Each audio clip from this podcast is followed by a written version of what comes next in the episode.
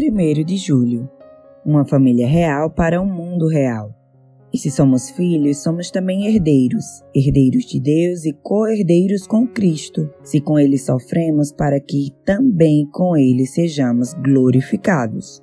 Romanos 8, 17. Deus nos chama para sermos realeza.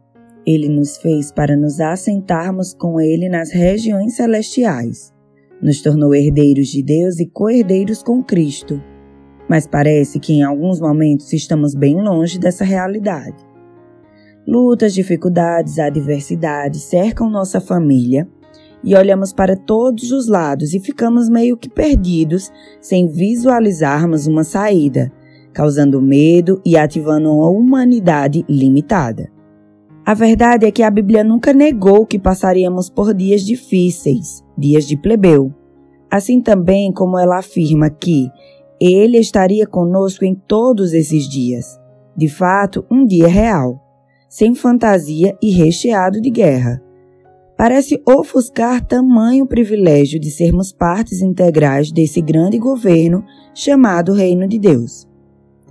Nossa família foi constituída dentro desses padrões.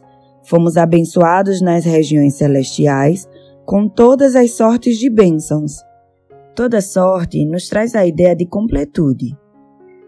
O Pai nos tirou das trevas e nos transportou para o reino do Filho do seu amor, um reino pleno e que não tem fim.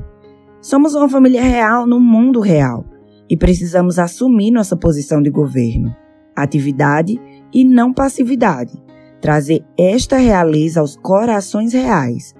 Que seja assim na terra como no céu.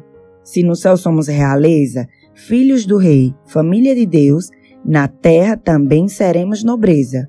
Somos uma família real no mundo real e precisamos assumir nossa posição de governo e trazer esta realeza aos corações reais.